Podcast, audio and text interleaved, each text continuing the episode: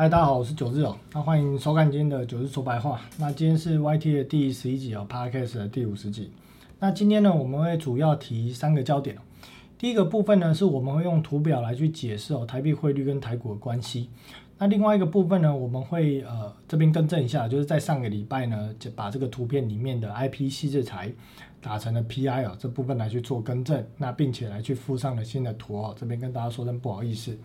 那另外在 FOMC 的一个会议纪要这部分，我们在这礼拜呢会来去套上货币市场架构，来去用会议纪要实际的一个状况来去跟大家解释说，为什么货币市场架构这么样的一个重要。那联总会在看的角度是什么？在这一集呢会去来去提到。好，那首先我们来看一下内容哦。那在这个更正的地方哦，我们先来看。这图表呢是呃，在这个电子业的一个上下游的供应链哦。那我们主要是更改了在黑色这部分哦，把 PI 改成 IP 哦，IP 才是正确的哦细致材哦。那这边跟大家说声不好意思，那也请大家这张图再重载一次哦。好，那在细致材部分呢，当然今天这一集主要不是讲这个，但是我们稍微提一下哦。目前的一个细致材来讲哦，全球最大的公司就是所谓的一个 ARM。它大概占目前的全球 IP 市场的市占率是排名第一，并且市占率占了百分之四十。那另外呢，就是刚呃在昨上个礼拜有去提到了哦，在做这个所谓的一个 DD EDA 哦，有在做的这个所谓的一个新思跟 Candice 哦，这部分它也是有做 IP 的一个授权。那以这三间公司加起来的市占率的一个规模，大概就已经达到百分之六十六哦，六十六以上。所以呢，目前呢，基本上在细制材公司哦，它跟这个 EDA 的一个产业一样哦，它接近是所谓的一个垄断市场。那当于台厂来讲哦，有所谓像是啊创意啊，像是力旺啊这些哦，也都是有在做。好，但是当然市场规模就比起我们刚刚讲的这几间啊国际的大公司来讲，规模是小很多了。好，那呃当然在上个礼拜哦，呃因为在这个节目的一个内容，不知道为什么啊点阅率突然呃变得比较多，当然没有到非常多了，就变得比较多。那有可能是讲了一些股票的关系，那我们这边要稍微跟一些新的观众朋友解释一下，听众朋友解释一下，就是说在股票市场的一个分析哦，其实它有两大块，一块是由下而上哦，叫做 bottom up 的一个分析，另外一个是由上而下，叫做所谓的 top down 分析。那为什么今年很多市场的分析师也好，所谓的法人也好，他们的对股票的判断哦，都股价判断都是错误的，主要就是因为。在今年的部分哦，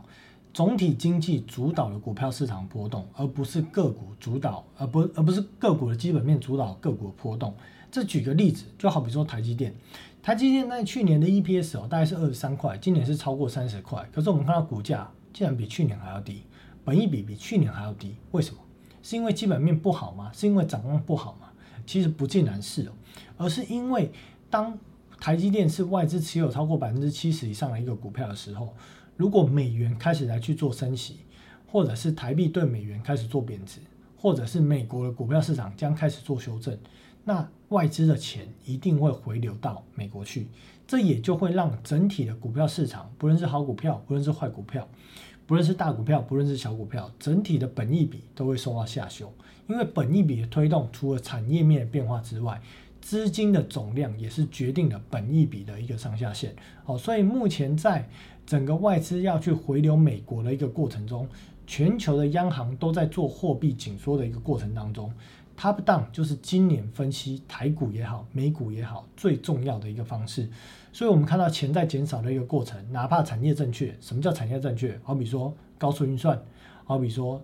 车用半导体产业叫产业正确。可是股价会涨吗？不会涨。我们看到所谓的包含了国际的做车用半导体的大厂，像是 onsemi 哦，像是所谓的呃这个易发半导体哦，像是哦所谓的呃在这个呃其他的一些呃 media 等等哦，这些股票它都没有办法去来去做一个上扬。那主要就是因为今年的整个货币市场钱在收的一个状况之下，它将会使股票有一个。向下的一个卖压，本一比也会有一个修正的一个压力哦，所以今年要用 top down 来去看股票市场变化，才能够闪避风险、躲避风险哦，并且做出正确的一个判断。所以在九日的节目里面呢，除了 top down 会去做解说之外，哦，不定时的我们也会来去讲 bottom up。那如果 bottom up 的一个分析的部分，我应该会在今年的第四季末。或者甚至明年的第一季初，我才会有比较多的一个琢磨，因为我认为整体股票市场修正的低点的时间点，应该会是在今年的年底，甚至乃至于明年的第一季哦，可能才是落底的时间点。好，那美国已经公告了这个 CPI 的一个组成部分哦，基本上目前是居高不下。那这张表我想要解释一件事情，就是很多投资朋友都说。哦呃，今年的股票市场的修正啊，包含台股也好，美股也好，有够难做，是因为普丁害的哦，是因为乌俄冲突害的。但是我九日这边讲哦，其实不是哦，这根本不是原因哦，也不是李专讲说为什么，呃，是因为这个乌俄冲突，所以导致大家买的基金赔钱啊。等这乌俄冲突、乌俄战争结束之后，基金就会涨回来了，不是哦，完全不是这么一回事，那是鬼话，那是谎话。实际的状况是怎么样呢？乌俄的战事、乌俄冲突是二月底开始发展的。但是美国通货膨胀呢，早在去年的三月份就是开就开始了。难道去年三月份就预测一年后乌俄战争会开打吗？哦，是没有办法的，也是不可能的。好，当然通过其他方式有有办法但是金融市场上没有这样的一个迹象去预测这件事情。但是为什么当时就开始通货膨胀？是因为拜登哦跟川普大量的向实体资呃实体经济发了所谓的一个纾困金，加起来四兆多的钱。再加上因为疫情哦，需求供给突然不见，需求也不见，突然需求回来，供给来不及回来，导致所谓的一个塞港。那当然也有包含了美国，他们对港口基础设施已经四十年没有更新了，这个也是有原因。好，所以种种的因素去推动了所谓的呃商品的价格上扬，啊，包含了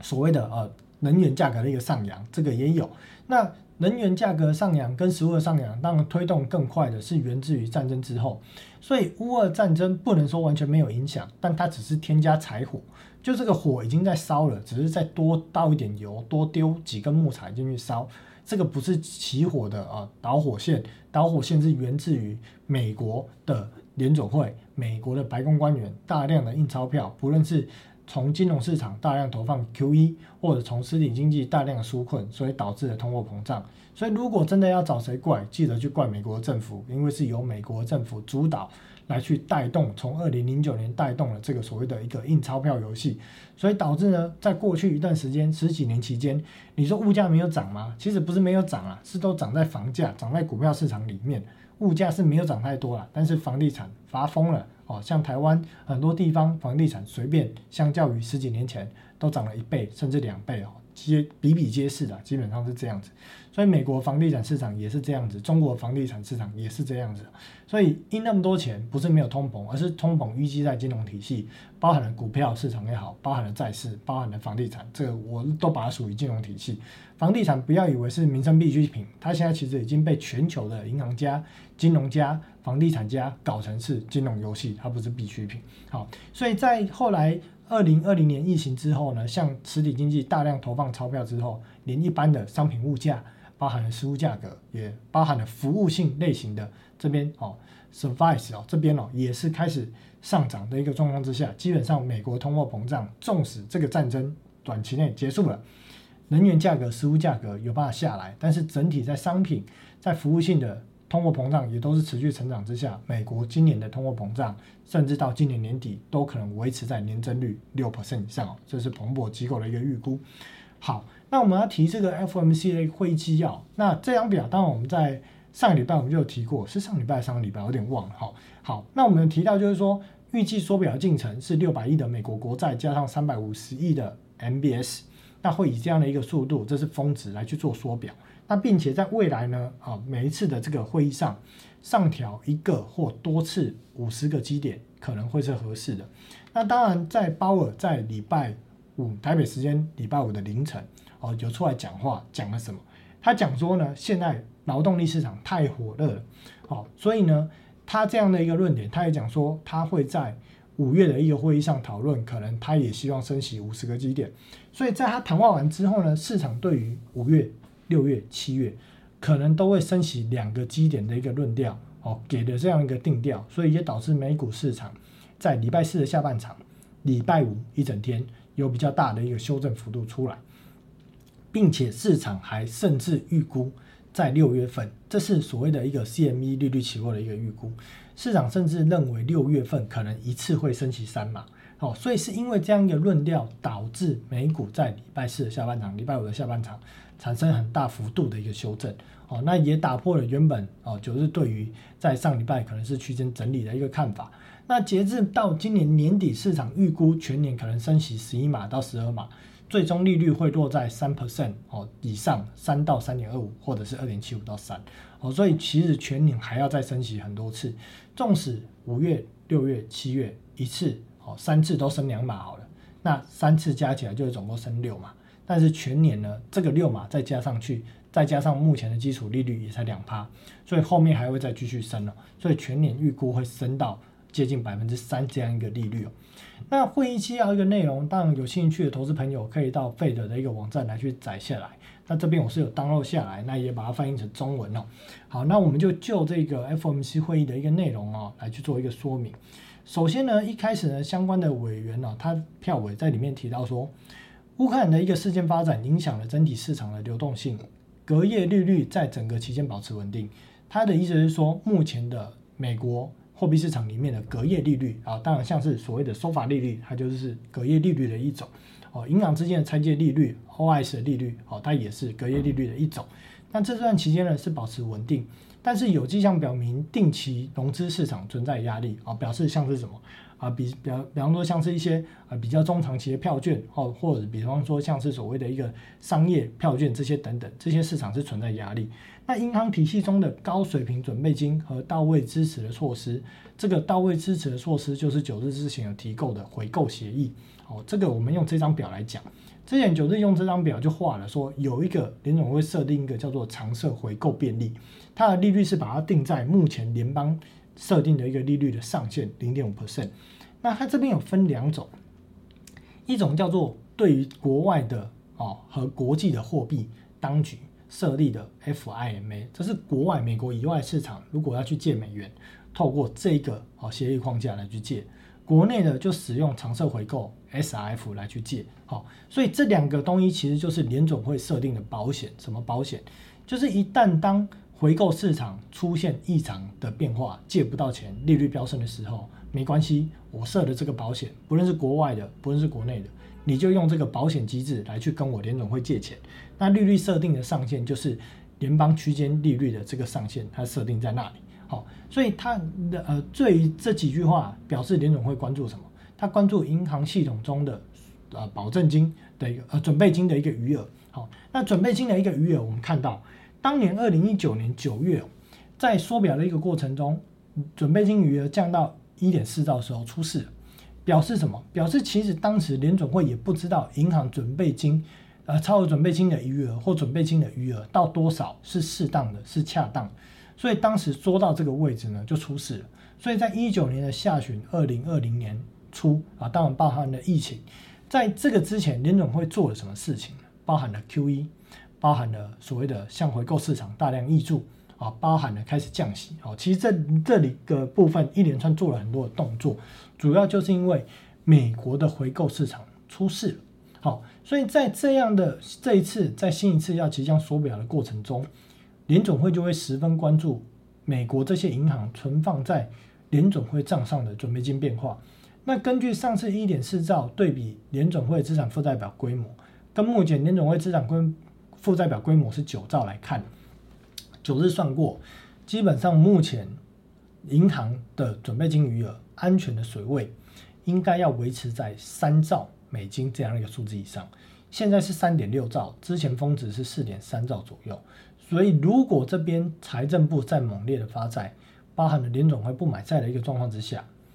这个数字呢，短时间或者说在一两个月内有没有可能？跌到三兆左右的一个位置，就是我们要去关注的一个重点，它也是一个警戒的一个水位。如果跌破那个水位，可能美国的货币市场会从流动性的泛滥，一夕之间变成流动性的一个枯竭。好，那这边呢，联总会的官员也提到了，在国债市场是国债市场市场深度下降，部分板块交易对价格的影响略有增加。这部分在讲什么？就好比说，我们举例像台积电脑，台积电买卖盘平均大概哦，可能每一 tick 它可能都有四千张、五千张挂单，结果呢，突然有一天呢，变成只剩下四百张、五百张，这个就表示说市场深度下降。我一样卖五千张，可能以前一个 tick 可以成交，两个 tick 可以成交，现在可能要九个、十个 tick 可以成交。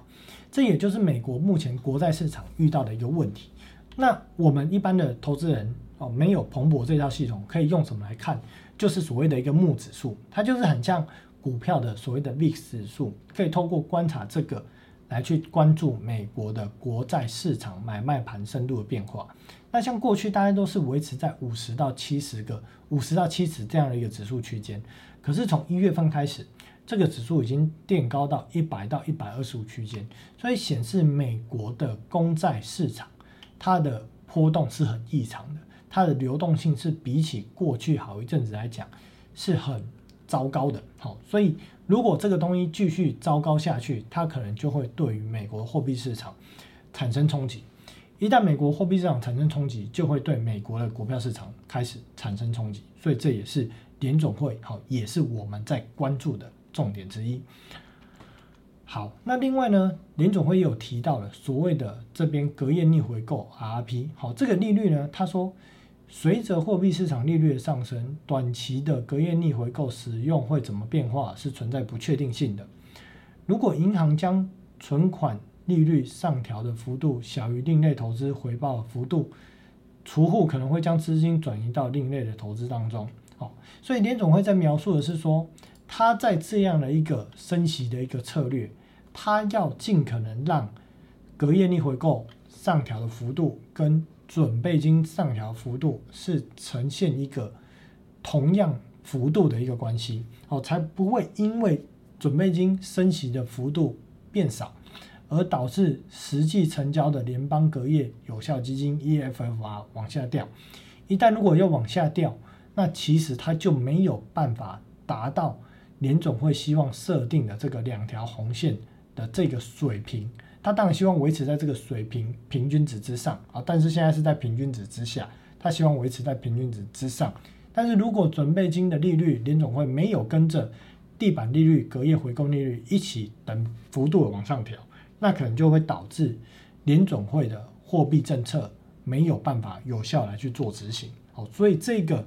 呃隔夜逆回购跟所谓的准备金利率的变化，也是联总会关注的一个重点。那目前隔夜逆回购余额大概都是维持在一点七到一点八兆。那当然市场有人说这个部分可能是有办法挹注流动性的一个泉源。不过九日经过长时间分析，以及看了很多文章，我认为隔夜逆回购的一个余额，基本上这样的一个钱，它是属于美国的货币型基金的钱居多。而美国货币型基金的钱，一般都是买一年期以下的政府公债，又特别是居多的。所以，当我们看到中长期公债一直在下跌，连短期的公债都在下跌的一个状况之下，再下跌，利率上扬嘛，利率上扬就表示再下跌啊，这是反向关系。所以在这样的一个过程，基本上这些钱不想去淌这些债的浑水，他宁可每天来去定期跟联准会做隔夜逆回购，领取年利率百分之零点三，哦，这是无风险又稳定的。他宁可去做这件事情，他也不愿意去买美国的。不论是短天期的公债，或当然他也不会去买长天期的公债，所以在这样一个状况之下，我们会看到好一段时间隔夜逆回购的一个余额，大概就是会维持在这个区间来去做哦震荡啊，可能就是一点七兆、一点八兆，那基本上它也不太会变少，也不太会变多哦，主要是因为可能联总会建交易的对手哦，它的规模大概可能上限值就是这样子，那不会变少，主要是因为如果公债价格还在持续下跌，反之殖利率还在上扬的一个过程中。他如果持持有这些债务，他就会有把账上亏损的一个压力，所以短时间内基本上这些钱，除非利率稳定了，不然不太可能会出来去买目前的短期的国库券。好，那另外缩表的一个方式哦，这边有写说，大多数的参与者认为每个月赎回的上限的票息证券，并在国库券本金支持低于上限的月份赎回国库券是合适的。这个部分其实在讲的就是说，它会怎么缩表。我们用这张图来看，它预期预期说，呃，未来每个月上限是六百亿的国债，三百五十亿的抵押房地产证券，所以它会缩表方式是，抵押房地产证券预计就是每个月缩三百五十亿，而国债部分呢，会以中长债来去开始缩，而假设说啊，这个月到期的中长债只有三百三十亿好了啊，那还差啊啊六百亿嘛啊，这个月到期的中长国债只有五百五十亿，那还差五十亿怎么办呢？我就用短期的国库券啊去卖掉，或者就是到期了五十亿哦去补这个缺额，让它每个月稳定的维持在缩表上限九百五十亿这样一个态势。好，那这个短呃缩表的一个看法呢，呃基本上就是说。他们也认为，在这样一个方式之下，如果减少联总会减少国库券，也就是短期国债啊，国库券就是短期国债一年以内的减少这个持有量是适当的，因为国库券被私营部门高度的重视，并视为安全跟流动性的资产。这句话是在讲讲说，市场对于短期国库券的需求，它其实是高的，所以联总会减少这些国库券的持有量，其实对于市场不会有太大的一个影响。好，那。我们也看到了隔夜逆呃隔呃收法利率回购市场利率哦，前一 percent 大概就是维持在低于地板利率哦零点三 percent 以下，大概低于十个基点。那基本上这件事本来就是很异常，但是长时间的异常也见怪不怪了。主要是因为市场上可能有些人对这个某些特定的债券，它有借券放空的一个需求，所以市场的券比钱更有价值，所以我们就会出现。这样的一个一 percent 的成交利率低于零点三 percent 地板利率的一个状况。好，那近期美国呢，财政部呢，它发了很多的国债哦。那为什么会快速的发债呢？其实主要是因为这个。好，我们看到财政部最近财政部的礼拜五公告，这个每个台北时间礼拜五的早上会公告新的数据，有一个礼拜一次。最新公告的财政部 TGA 账户的余额是九千亿。那上个礼拜大概是五千八百亿左右，所以呢，这个数字的变化显示了什么？为什么短短一个礼拜，财政部要增加所谓的？它既没有短时间内没有大量的联邦的支出需要支出，可是呢，它又猛烈的发行，找这边了，猛烈的发行这个国债，为什么？因为基本上我们可以判断一件事情，就是他已经知道美国联总会有可能在呃。五月份开始正式来去做一个缩表，所以他必须要呃去面对之后可能大量赎回的压力，所以他开始来去增发国债，来去拉高他的 TGA 账户的一个余额，可能目标是至少哦大概回到之前的高峰值一点四兆到一点六兆这样一个水位，所以在这样的一个过程中，当联总会又开始不买债的一个状况之下，对于美国大银行的。准备金的一个余额就有下行的一个压力存在，所以我们接下来就要关注，在财政部猛烈发债的一个过程中，是不是联总嗯所谓的一个准备金的一个余额下降的速度会有加速的一个现象。好，那美国金融市场运作的方式呢？我们先前好像应该是有解释到定期存单这部分嘛，那后续的部分呢？呃，有机会我们会再来提到，就看下礼拜有没有机会来去做解说。那有兴趣的新的投资朋友呢，没有听过的，也可以去看前几集哦。九日有针对这一张哦，这是我自己画的图，针对美国金融市场运作的方式哦，有去做一个比较细的一个介绍跟解说。好，那在其他利率部分呢，我们看到抵押房地产利率哦，已经连续七周快速上扬，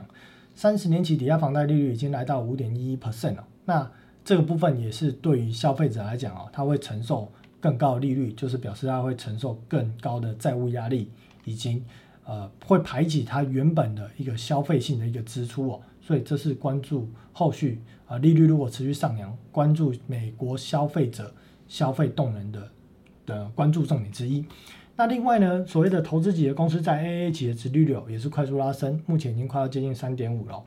那 A to P two 的一个商业票据利率哦，这个是啊没有抵押的一个。呃，商业票据利率等级是比较低的，A to P two 的哦，最近大概是维持在一点二到一点四震荡哦。那显示，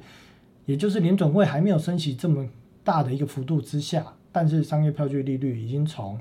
年初的零点三趴到现在已经来到接近一点三趴哦。联总会都还没有升起一百个基点，结果商业票据利率就已经上涨了一百基点，所以显示市场对于未来率利率上扬的一个预估，以及呢对于这些没有啊。抵押没有担保品抵押的一些，呃，作为担保的这些放款啊来讲，他们是只愿意接受比较高的利率来去做放贷。那对于借方来讲，就会承受更高的借贷成本。那这部分呢，会不会影响哦公司后续的一个营运状况，我们也是关注的一个焦点。那海外的美元借贷的一个成本哦，也来到了一点一八 percent 哦，这个 LIBOR 利率上扬速度也是非常的一个快速。呃，这也显示了海外的一个美元的借贷的成本是持续来去做提高。这个也会对于就是，好比说啊一些新兴市场也好，啊包含了对于在欧洲哦伦敦等等的美元借贷的一个成本拉高的一个状况之下。也可能会产生解杠杆的一个状况，这个就要关注说，当利率如果随着联总会持续去升息，利率持续上扬的一个状况之下，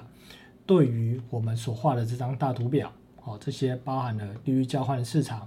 资产证券化市场、债券市场、股票市场，会不会产生大额的解杠杆的压力跟需求，而造成股票市场开始加速的下行？这个就是我们在第二季开始要来去关注的一个焦点。好，那另外在好标普五百指数的部分哦，呃，迪拜四人碰到这个年线的位置哦，短线快速下跌，主要就是因为鲍尔讲了呃一些比较鹰派的话的影响。但是我们认为呢，在现在这个时间点哦，就是认为可能还是有机会在前低这个位置以上来去做撑住，那来去做最后一次的一个反弹哦，包含了纳斯达克也是。那主要为什么会这样看呢？是因为几个点啊，十年期公债值利率目前值利率已经来到了二点八五，大概已经接近全年市场预估升息的区间，呃，二点七五到三个 percent 啊，或最多到三点二五 percent 这样一个区间，已经接近了。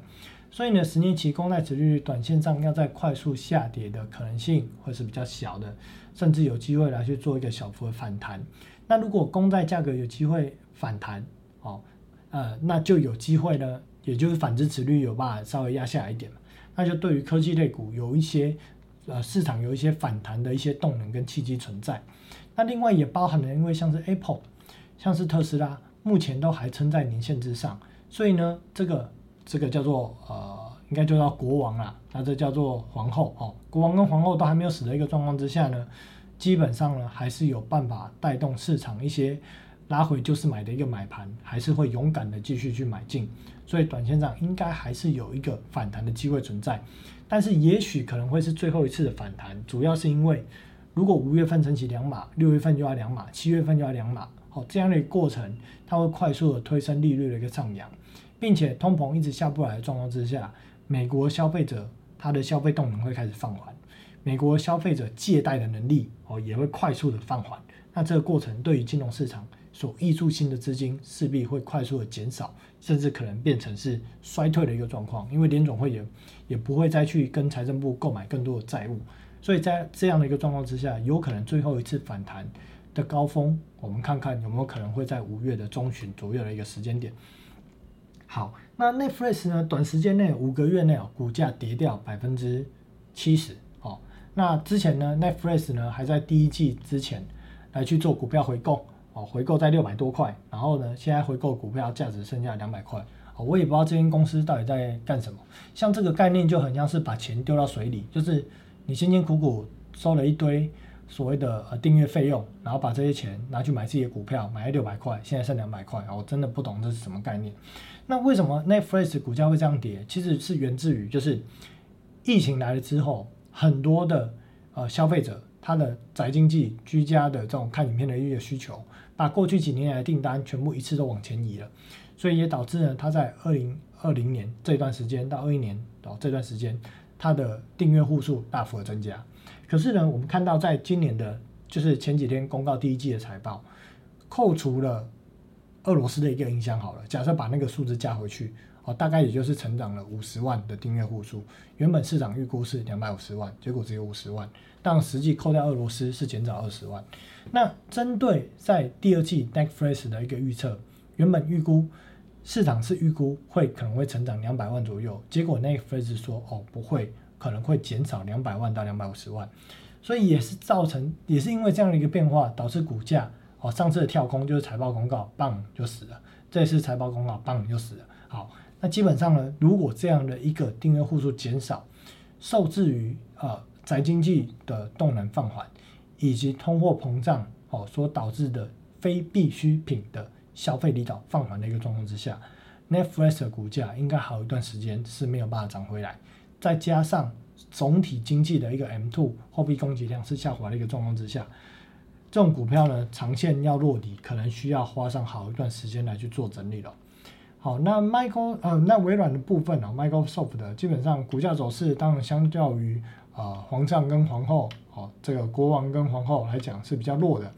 那基本上呢，如果这个特斯拉或 Apple 呃有办法带动反弹的话，那相关的像是啊 Microsoft 的哦这些股票，看有没有机会短线再来去做最后一次的一个反弹。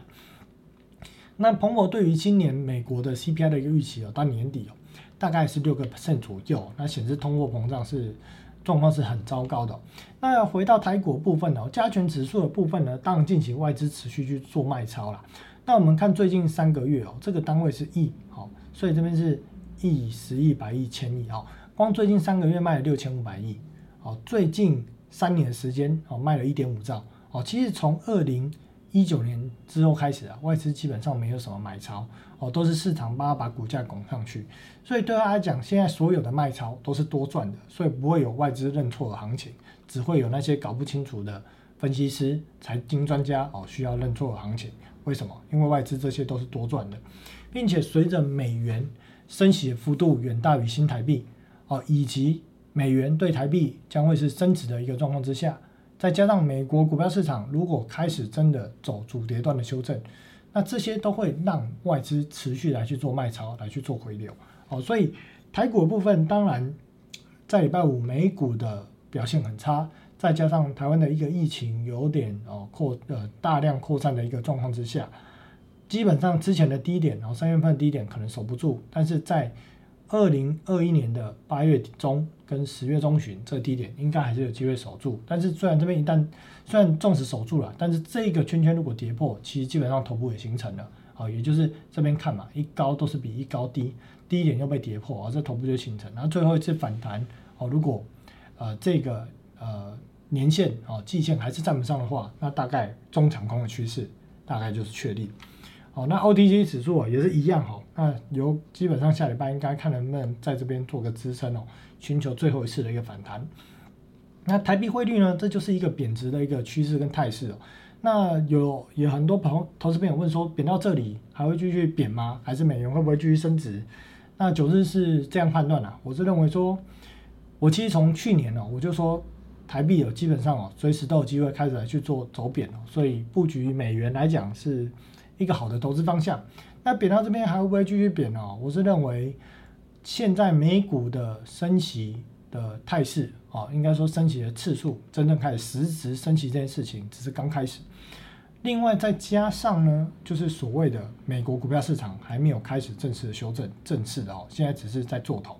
哦，所以接呃基于这两个论点，我认为外资还是会有持续做汇出的力道。那当然外资如果大幅的持续汇出。对台币汇率哦，一定会还是有一个呃趋势跟压力出来的，基本上是没有错的。好，那我们就是做了这张新的表，这个是很直观可以来去看。那我就教大家这张表怎么看。我们看这一张表，呃，当然听 p a c k a g e 的朋友，这张表也很重要，载一下。如果你没有时间看影片，我知道有些人是。没有时间看影片，那也可能时间上比较不好去分配看影片时间，那没关系，就来载张表，对你自己都有帮助。载回去自己无聊，打开手机慢慢看。那对于有帮助来讲，我认为这就是好事。那没有时间看也没关系，就用听的也都是 OK 的。好，好，那我们看这张表呢，绿色部分呢是台币的汇率，红色呢是加权指数。我们看两千年的时候，台币汇率开始做急贬的时候。加权指数在台币开始贬的时候就是高点，好，这是第一次。第二次，二零零九年、二零零八年下去，台币汇率开始贬的时候，加权指数就是高点，好，这是第二次。第三次，二零一五年，好，二零一五年的时候，台币汇率开始贬的时候，加权指数就是高点，好，当然这一波修正的比较少，但是也是符合这样的一个趋势跟态势。好，那接下来进入到第四次。台币汇率啊，台币汇率绿色线哦，开始贬，好，台股呢还没开始修，啊，如果继续贬下去，台股会不会开始向下修正？哦，这问题呢，我在前面其实已经明示暗示很清楚了，哦，那至于怎么看怎么想，哦，投资朋友就自己来去做一个思考。好，那下个礼拜的部分呢，我们就看有没有办法来去